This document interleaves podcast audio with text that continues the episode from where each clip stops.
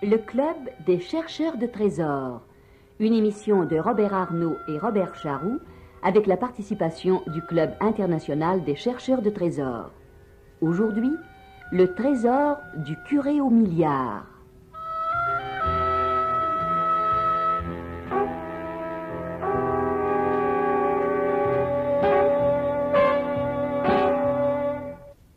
Zéro degré, 4 minutes de longitude ouest. 47 degrés, 71 minutes de latitude nord. Rennes-le-Château. Un village planté sur un piton rocheux de 675 mètres d'altitude. Quelques rares et farouches habitants, dans cette solitude de pierre brûlée par le soleil, un homme veille nuit et jour, attentif à l'arrivée du moindre visiteur insolite. Cet homme, c'est Noël Corbu.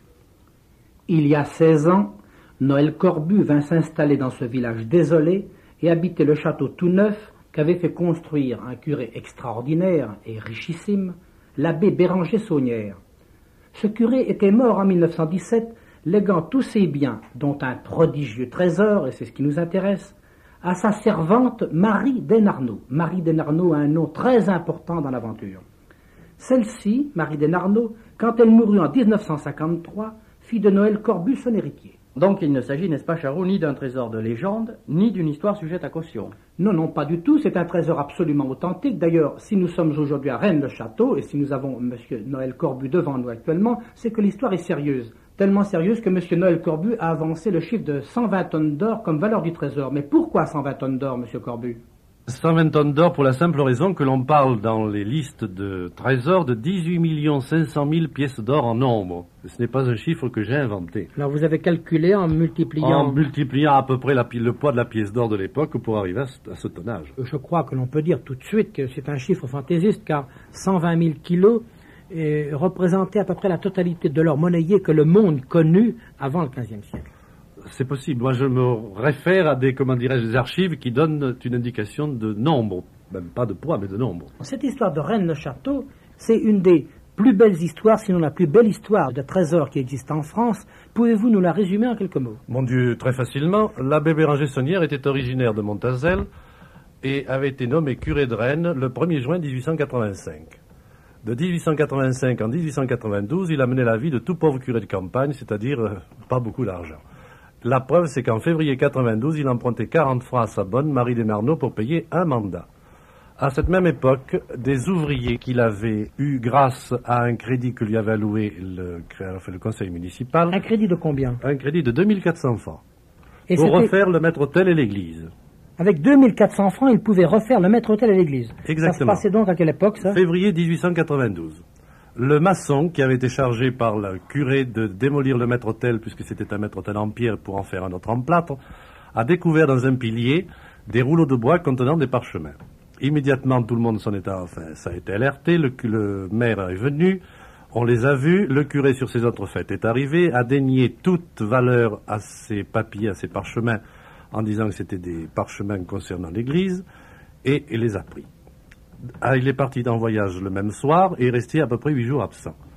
Au bout de huit jours, il est revenu, et à ce moment-là, ça a été la fortune, à tel point qu'au lieu de faire faire uniquement que le maître-autel, ça a été l'église tout entière. Avez-vous des preuves de ce que vous avancez Mais très certainement, voyez, je vais vous sortir son livre de compte, son livre de compte, comment dirais-je, absolument personnel. C'est ce petit carnet. C'est ce petit carnet, et vous allez voir par exemple sur une page, Compte des fonds secrets.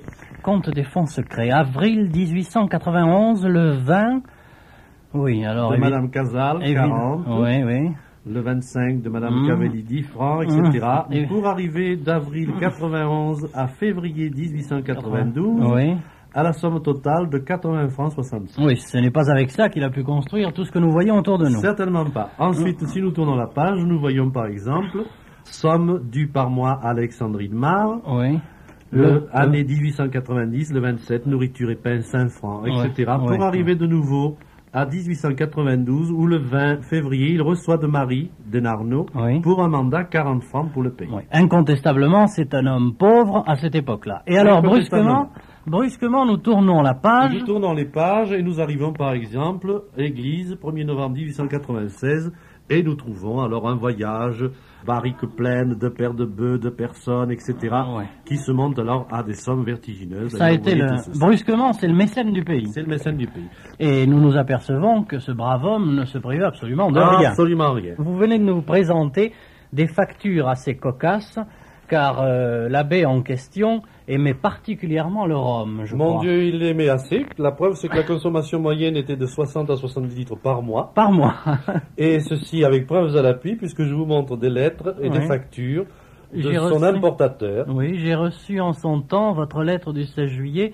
J'ai l'honneur de vous faire savoir que qu'à la date du 25 courant, je vous ai expédié à votre... votre adresse en gare de Montcuise à Montazel, le fût de Rome Martinique que j'avais mis en réserve pour vous à l'arrivage de février. Très bien, très bien. Ici, nous avons une facture qui en dit long. Une facture datée du 14 juillet 1911. Monsieur le vicaire général, désireux de répondre le plus exactement possible aux diverses questions que vous me posez, j'ai pris toujours quelques jours avant de me rendre compte des sommes consacrées aux différents travaux. On lui demandait des comptes, autrement dit. Exactement. Et alors il donne des comptes, restauration de l'église, calvaire, construction de la villa, etc. D'ailleurs, euh, il le dit lui-même, il falsifie quelque peu les comptes. D'ailleurs, nous avons ici des brouillons où il a rangé facilement la question. Et euh, nous avons un total qui représente quelque chose comme un million de l'époque. 1 million en 1900. C'est-à-dire exactement. C'est-à-dire 300 millions de notre monnaie actuelle. Oui, eh bien, 300 millions, effectivement. Ce n'est pas un pauvre curé de campagne qui pouvait trouver ça avec euh, la représentation de ses ouailles ou la quête du dimanche. Absolument impossible. Bon, alors... euh, D'ailleurs, voyez, je vais vous donner un autre papier dans lequel l'évêché lui demande d'où il sort l'argent pour construire tout ce qu'il a. Voilà le papier officiel avec euh, le filigrane de l'évêché de Carcassonne. nous avons la preuve que monsieur l'abbé voyageait beaucoup. Et voyageait non seulement en France et pour son diocèse, mais surtout à l'étranger. Et vraisemblablement, comme vous venez de me le dire, pour aller faire le change de, de tout cet argent, euh, chose qui aurait été impossible pratiquement dans le sud-ouest. Exactement, oui. Il, est- il allait très souvent en Espagne, en Belgique et en Suisse. Et chaque voyage correspondait à un envoi de fonds qui se faisait à la poste de Cuisa où Marie allait les chercher. Et c'était Marie qui était chargée de couvrir Monsieur l'abbé, puisque nous avons ici une dizaine de lettres qui étaient toutes prêtes, et lorsque par hasard une lettre soit de l'évêché, soit d'un ami quelconque arrivait à Rennes-le-Château, eh bien Marie était tout simplement chargée de glisser dans une enveloppe des lettres qui étaient toutes faites, et, et dont on peut lire, je crois, n'est-ce pas, Monsieur Corbu, le contenu, obligé de partir de suite au moment de l'arrivée de votre lettre pour aller rendre service à l'un de mes vénérés confrères, je me contente pour le moment de vous accuser réception de votre envoi et de vous en remercier. Et Marie envoyait cela, glissait cela dans une enveloppe, et pour tout le monde, monsieur l'abbé était resté à Rennes-le-Château, alors qu'il était très certainement en Suisse ou en Espagne. Ou en Espagne, exactement. On m'a raconté que des petits sachets pleins d'or arrivaient à la poste de, de Cuisa. Euh, oui, c'est-à-dire que l'abbé, chaque fois qu'il avait besoin d'argent, partait à l'étranger et les envois de fonds à la poste de Cuisa se faisaient par son office et Marie Denarnaud, avec une autre personne qui est morte il y a très peu de temps, Madame Barthélemy de Cuisa, allait chercher ses sacs pleins de louis d'or. Et les vieilles gens de Cuisa se souviennent encore. Parfaitement, parfaitement. Il y a encore beaucoup de gens qui sont contemporains de l'époque du curé qui se souviennent très bien de ces ces faits-là, et qui ont vu les sacs pleins d'or. qui ont vu les sacs pleins d'or. Et tout cela a valu à notre cher abbé, finalement, une lettre d'interdit que nous avons sous les yeux. C'est pour l'administration diocésaine de Carcassonne une profonde peine, mais un impérieux devoir de signaler aux fidèles que M. l'abbé Sonnière, ancien curé de Rennes-le-Château, résidant actuellement au même lieu, a été par sentence de l'officialité en date du 5 décembre 1911 privé de ses pouvoirs sacerdotaux. Donc l'abbé Béranger Saunière a réalisé une partie du trésor qu'il a trouvé et il a fait construire cette tour où nous sommes là, ce chemin de ronde, mais il a essayé également de brouiller les pistes parce que ce qui est intéressant, c'est de savoir comment il a trouvé le trésor. Parce que si nous arrivions à savoir comment il a trouvé Ah. le trésor, nous pourrions à notre tour peut-être en retrouver la trace. Mais cependant, il y a tout de même quelque chose. Vous êtes héritier de l'abbé Béranger Saunière. L'héritier, l'héritier de Marie Denarnaud, qui était elle-même, euh, comment dirais-je, l'héritière de la Bessonnière, par conséquent en, en seconde position. Comment êtes-vous arrivé à être héritier de Marie Denarnaud? C'est pas difficile, nous avons acheté ceci en 1946, et Marie Denarnaud, qui habitait dans le presbytère à côté de chez nous, est tombée malade, nous l'avons soignée, et en reconnaissance, elle nous a légué tout ce qu'elle possédait, enfin le peu qu'elle possédait à ce moment. Mais Par conséquent, toutes les archives, enfin tout ceci. il y a une chose étonnante, c'est que l'abbé avant de mourir, a dit à Marie Denarno où se trouvait le trésor. C'est très probable. Elle le Je savait. pense, je pense même que c'était qu'elle l'a su tout le temps. Elle depuis le départ. Bien, mais alors Marie Denarno aurait dû vous dire où se trouvait le trésor aussi. Eh bien, Marie Denarnaud m'a dit, euh, comment dirais-je, quand je serai morte, je vous aurez beaucoup d'argent, vous aurez beaucoup plus d'argent que vous ne pourrez en dépenser, mais euh, malheureusement, elle est tombée malade un matin, une grippe infectieuse qui lui a pris le cerveau immédiatement, elle est restée cinq jours dans le coma sans pouvoir parler. Et vous avez évidemment essayé de chercher où se trouvait ce trésor. Et comment pensez-vous que nous puissions arriver, ou que vous puissiez arriver, puisque vous en êtes le propriétaire, à la filière? L'abbé Béranger Sonnière a, essayé de brouiller les pistes parce que d'abord on n'a plus retrouvé les parchemins d'abord, et ensuite dans le cimetière il y avait une dalle tombale de la comtesse aux poules Blanchefort dont il a rasé toutes les inscriptions avec un ciseau à froid pendant plusieurs jours en s'enfermant à clé dans le cimetière à tel point que le conseil municipal d'ailleurs s'est ému de la chose et a interdit de continuer ses travaux. Par conséquent, il avait un intérêt puissant à brouiller, enfin à détruire ce genre d'indications. Alors cette dalle, elle est dans le cimetière encore. Elle est encore dans le cimetière, mais absolument vierge. Mais nous pourrons aller la voir tout à l'heure. Oui, oui, oui. Monsieur Corbu vient de nous parler également d'un certain Monsieur Cross qui en 1928 est venu chercher et a trouvé dans le cimetière des pierres. Il a trouvé une dalle dans le cimetière qui porte des inscriptions précises. Il a trouvé une autre dalle à comme sourde qui porte également des indications précises. Et il est certain qu'elles ont une, comment dirais-je, une signification quelconque. D'ailleurs, même en prenant les points différents de ces deux dalles, j'ai fait une triangulation qui a donné quand même quelques petits résultats. Vous avez donc ici des triangles. Je vois SAE, Eh bien- 6. que C'est pas la même chose que les... Non, ça c'est la pierre de Comossourde qui a été également trouvée par M. Cross, qui elle porte d'autres indications.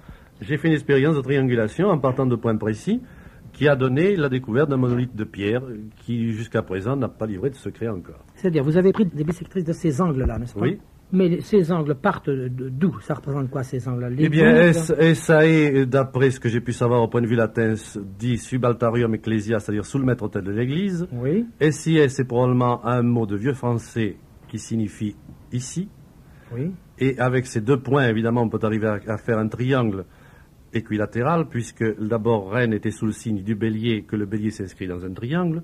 Et en faisant ce triangle équilatéral et bisectrice, on tombe à un point précis. Alors, il vous faudrait, pour obtenir davantage de renseignements, euh, savoir les indications qui figuraient sur les pierres de Rennes-le-Château qui ont été emportées à Paris par M. Cross. Exactement. C'est-à-dire je- que ces deux pierres ont été emportées par M. Cross à Paris, et il est certain qu'il manque des mots. Et je serais heureux de retrouver ces pierres pour, avec les procédés modernes de détection, retrouver les mots qui manquent. Bon, alors, en somme, on pourrait lancer un message aux Parisiens en leur disant quelque part dans Paris, peut-être dans un musée, lapidaire, oui. dans un musée lapidaire, peut-être dans une famille, quelqu'un où il existe ces pierres. Oui. Ce sont deux pierres de forme triangulaire, assez grossières d'ailleurs. Quelle dimension? Eh bien, elles doivent faire un demi-mètre carré à peu près. Un demi-mètre carré, ça fait 30 cm de long euh, 30 à 40 cm de long, oui, Oui. à peu près. Et avec les inscriptions, surtout les inscriptions, parce que les pierres, je les connais assez mal, ce sont surtout les inscriptions qui aideront pour arriver à les identifier. Vous avez à l'extrémité supérieure PS, Redis, R-E-D-D-I-S, Régis, R-E-G-I-S. En dessous de Redis, vous avez Célis, E C-E-2-L-I-S, qui sont séparés d'ailleurs par des barres. Ensuite, vous avez Arcis qui est sous Régis, A-R-C-I-S. Et en bas, vous avez P-R-A-E, comme C-U-M.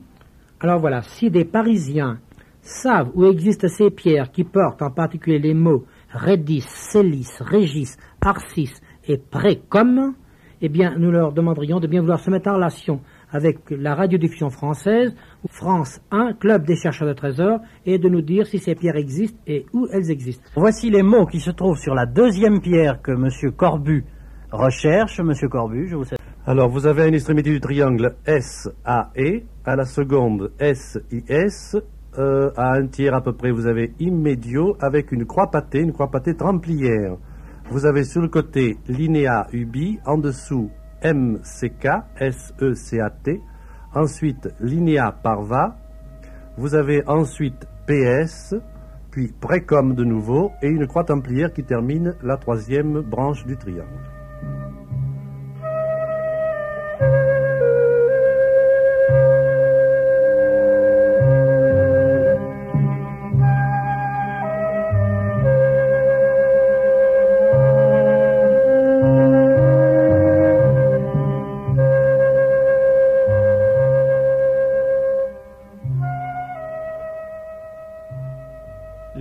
Parlait. Sous le maître-autel. Il n'en fallait pas plus pour que notre ami Charroux prenne son détecteur et pénètre dans l'église de notre cher abbé. Le voici maintenant en ordre de marche. Son détecteur en main, nous approchons près de lui, il se trouve près du bénitier de l'entrée représentant un diable, où la tradition ou la légende voudrait qu'un souterrain se trouve. Ah ben, doucement. Doucement, doucement. Ramenez le détecteur vers moi. Ramenez le détecteur vers moi. Un souterrain partirait sous les pieds du diable. Vous trouvez quelque chose? Bien, oui, mais... Ah, ben, mais naturellement, j'ai quelque chose. Restez là, vous serez gentil, hein. Voilà. Et ne bougez pas avant que je vous le dise. Alors, voulez vous rapprocher du diable? Doucement, doucement. Hein? Attendez, vous voyez, éloigné, écarté. Rapprochez maintenant. Bon, il y a donc une partie métallique ici, mais euh, ça ne peut guère être le trésor à moins de tirer sur le bénitier. Alors, voulez-vous tourner autour du puits du bénitier, du bénitier Ah, ben c'est peut-être ça, oui. Alors, écoutez, ben, quand on approchera, on la sentira. Voulez-vous approcher, voir? Ah, ben voilà. Voilà, c'est la ferraille. Bon, alors, faisons, si vous voulez, la, la tra- on va faire la nef en longueur. Vous passez toujours à la même distance. Oui, vous partez d'ici, on va faire toute la nef jusqu'au maître-hôtel. Et vous ferez, vous, passe- vous passerez la palette toujours à environ 30 à 40 cm au-dessus du sol. Oui, ben je crois qu'ici, dans cette église, nous perdons notre temps, n'est-ce pas, Charot Bien, on ne sait jamais, mais il est certain que des milliers de chercheurs viennent chaque semaine ici, ou chaque année tout au moins, pour explorer, sonder. Et le dimanche, c'est une véritable razzia, un véritable commando qui vient de Carcassonne pour essayer de retrouver les fabuleux milliards. Parce qu'on n'exerce plus de culte ici, dans cette église. Je ne crois pas, non. Si vous avez bien vu, c'est très loin de Couisa. Le curé- Il n'y a pas de curé ici. Il faut qu'un curé monte là-haut. Hein. Oui, mais ce qui est encore plus cocasse dans l'histoire et affligeant à la fois, c'est que cette église a été absolument vandalisée. C'est assez drôle, on voit les planchers éventrés, les murs ont été sondés, toutes les statues ont été mutilées, replâtrées, enfin on voit vraiment qu'on n'a pas laissé un pouce de terrain. Oui, alors vous êtes d'accord, on est en train de perdre le temps dans cette chapelle, hein? En ce moment, oui, il vaut mieux aller, aller cimetière. au cimetière, d'autant plus qu'au cimetière, nous avons deux points absolument irradiants, n'est-ce pas, que nous avons trouvés. Je vais vous amener voir ça. Pour moi, il y a tout de même un indice important à relever. ici. Bon, eh ben alors, euh, allons au cimetière. Alors la dalle de la comtesse, c'est ceci, c'est ce que nous voyons là. La dalle Oui. de la comtesse, c'est cette dalle qui est là, qui est absolument vierge de toute inscription, puisque le curé les a Burinés. burinés d'une Avancez. façon parfaite. Maintenant, je pense qu'on arrivera peut-être dans un certain temps à refaire réapparaître ces inscriptions avec des, comment dirais-je, des procédés un peu spéciaux, Chimique quoi chimiques et surtout optiques. Est-ce que la dalle est à l'endroit ou à l'envers actuellement? Eh bien, on ne peut pas le, on peut pas le savoir parce que les deux côtés sont semblables, Elle paraît parfaitement polie. en tout parfaitement polis. En tout cas, il n'y a absolument rien. Oui, nous détectons déjà depuis quelques minutes euh, sur cette dalle et autour de la dalle, nous avons commencé à 4 ou 5 mètres. Et alors là, vraiment, vraiment, il n'y a absolument aucun pouce de, de métal dans les parages. Monsieur Corbu, un policier de Paris, qui maintenant est à la retraite, m'a raconté que, étant malade durant la guerre 14-18, étant à l'hôpital de Choisy-le-Roi, il avait auprès de lui un maçon d'Esperaza, c'est ça? L'Espéranza, oui. qui euh, lui a raconté un jour, avant la guerre, avant qu'il parte au front, le maçon, ça pouvait être en 14, en 15, n'est-ce pas? Euh, Le curé de Rennes-le-Château m'a fait appeler et il m'a demandé de combler le dépositoire qui se trouvait dans le cimetière.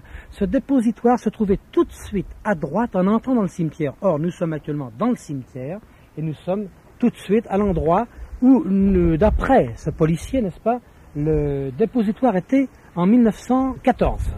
Qu'en pensez-vous? Je ne le pense pas parce que d'abord le curé avait- n'avait plus aucune autorisation pour entrer au cimetière pour deux raisons. L'une, après avoir effacé la tombe de la comtesse d'Opoul Blanchefort, il avait été, comment dirais-je, mis à l'index par la municipalité, il lui était interdit de travailler dans le cimetière. Deux, il avait été interdit également par l'église, par conséquent, il n'avait plus accès au cimetière à ce moment-là. Ah, il pouvait toujours entrer, le cimetière. Oui, mais il n'avait plus, il n'avait plus d'autorisation pour arriver à y travailler faire ou y faire travailler. Bon, alors, d'après vous, le dépositoire, se serait-il trouvé là quand même? Je ne le pense pas. Alors, où? Il se trouve en face, c'est-à-dire à l'ossuaire qu'il avait fait là-bas. Là-bas, ici, les avis sont partagés. Les témoignages ne concordent même plus. Les témoins mentent-ils? Est-ce qu'ils ne se souviennent pas On ne sait plus. Et à ce propos, nous avons eu un témoignage assez curieux. Hein, Oui, oui, à Perpignan, nous avons retrouvé le manœuvre Pierre Alquier, qui prétend des choses étonnantes. En particulier, il assure qu'il a aidé d'abord l'abbé Béranger Saunière à trouver le trésor, ce qui est, à mon avis, manifestement faux. Et il assure ensuite qu'en 1917, devant la ruée allemande qui à ce moment-là menaçait la France, l'abbé Béranger Saunière, prenant peur, lui a confié le soin de cacher le trésor. Et enfin, voilà en tout cas ce que nous raconte ce témoin. Vous aviez connu l'abbé Béranger Saunière, le curé de Rennes-le-Château. Oui, monsieur. Vous l'avez connu Oui, mais il est mort. Il est mort, oui. Ce mois-ci. Et vous l'avez aidé, je crois, au cours de fouilles qu'il a faites. Oui, j'ai un colonel, j'ai travaillé, Alors, le curé vous a demandé de faire quoi là-bas? Fait la fosse. De la fosse? Alors, Alors, qu'est-ce- euh, moi, je- avant que je trouve la fosse, j'ai trouvé quelque chose. Vous avez creusé un trou où? Sur le château, l'église, on va, qui fait à gauche. On passait sur l'église. Mais alors, vous avez donc creusé sous l'église et vous avez abouti, à un moment donné, m'avez-vous écrit, à une porte en fer. Oui. C'est vrai, ça Ah oui, d'accord. Alors, cette porte, qu'est-ce que vous avez fait? J'ai laissé comme elle est. J'ai ouvert un peu, tout, j'avais ce qu'il y avait dedans. J'avais ce qu'il y avait dedans. Il y avait un seul matériel ancien temps, je sais pas. Mais vous l'avez ouverte comment, la porte? Avec un coup de pioche. À coup de pioche. Vous l'avez cassée, en somme. Ah, ce moment-là, j'ai cassé. Alors, j'ai trouvé ça. Quand vous avez cassé la porte, qu'est-ce que vous avez vu? Il y avait des, des sables, il y avait des baïonnettes, il y avait tout, temps. Des, des flèches, tout. Il y avait des coffres Oh, d'accord, je n'ai pas regardé sur le Et le curé, qu'est-ce qu'il vous a dit? Il vous a laissé toucher aux objets? Non, Et il vous a payé, je crois, pour que vous ne disiez rien. oui. Qu'est-ce qu'il vous a donné? Il vous a donné 6 000 francs d'argent pour que vous ne parliez pas. C'est vrai? Mais je parle maintenant. Et vous parlez maintenant. C'était à quelle époque, ça? C'est en 30, en 35, parfois. En 30-35 Ah, en 35, le chômage. Le curé est mort en 1917. Oui. Comment avez-vous pu l'aider en 1935 puisqu'il est mort en 1917 Comment ça se fait, ça? Monsieur Alquier euh, se gratte la tête, retourne le bouton de sa veste. C'est un point d'interrogation pour lui, alors euh, on ne sait plus. On ne sait plus euh, s'il ment. Non, il ne ment pas, sûrement pas. D'ailleurs, il s'embrouille dans les dates, il ne sait plus. Enfin, rien ne concorde, comme tous les témoignages d'ailleurs. Mais enfin, tout ça n'est vraiment pas sérieux. Ça n'est pas une piste sérieuse. Je pense que il faut revenir sur place. Il faut revenir à Rennes-le-Château. Et là, avec M. Corbu, il y a une piste, incontestablement, peut-être même sur la tombe de l'abbé Béranger Saunière. Monsieur Corbu, nous sommes sur la tombe de l'abbé Béranger Saunière. Et cette tombe, vous m'avez dit jadis qu'elle était en forme de caveau, de double caveau. De double caveau, c'est exact. De- de- immense d'ailleurs, puisqu'il y a au moins 30 corps qui peuvent se mettre d'un côté ou de l'autre. Bon, alors ça a une assez grande importance parce que vous m'avez dit également que ce caveau avait été fait bien avant la mort du curé et que souvent euh, il y allait, il allait ou des même des les gosses allaient jouer. Euh, il l'a pas fait tellement avant sa mort, mais il y allait, les enfants y allaient jouer, c'est exact. La preuve, c'est que la tombe n'était pas, enfin le tombeau n'était pas encore fait au moment de sa mort. Il n'était pas terminé parce qu'il avait l'intention de faire bâtir une chapelle sur le tombeau. À votre avis, est-ce que euh, sur les- le béton, les semelles de béton ou sur ce qui était construit, y avait-il possibilité pour lui de faire une cachette, une cachette qui aurait été inviolable, qui lui aurait appartenu puisque c'était sa dernière demeure? Il savait que personne n'irait jamais là. Euh, je ne le pense pas non plus parce qu'il y avait quand même des ouvriers qui ont travaillé pendant fort longtemps.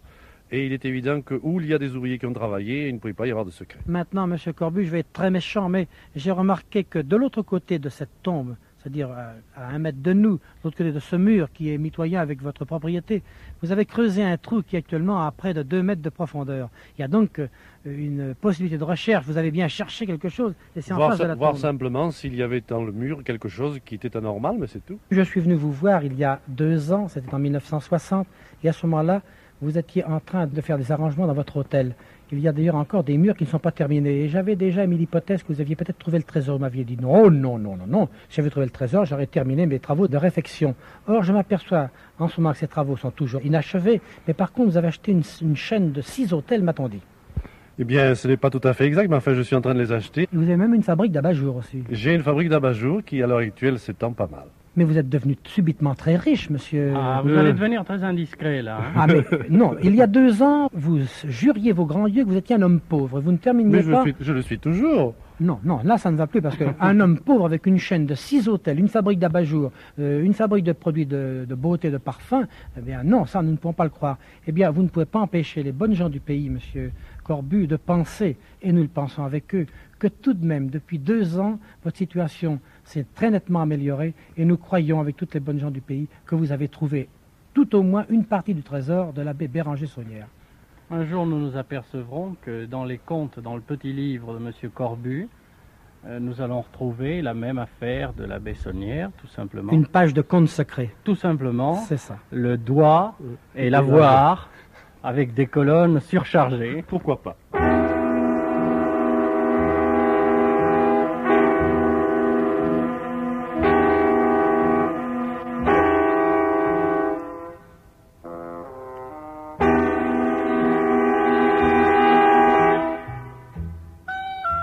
De vous présenter le Club des chercheurs de trésors, une émission de Robert Arnaud et Robert Charroux avec la participation du Club international des chercheurs de trésors. Assistant de production Laurent Capelli, mise en onde Jacques-Adrien Blondeau. C'était aujourd'hui le trésor du curé au milliard.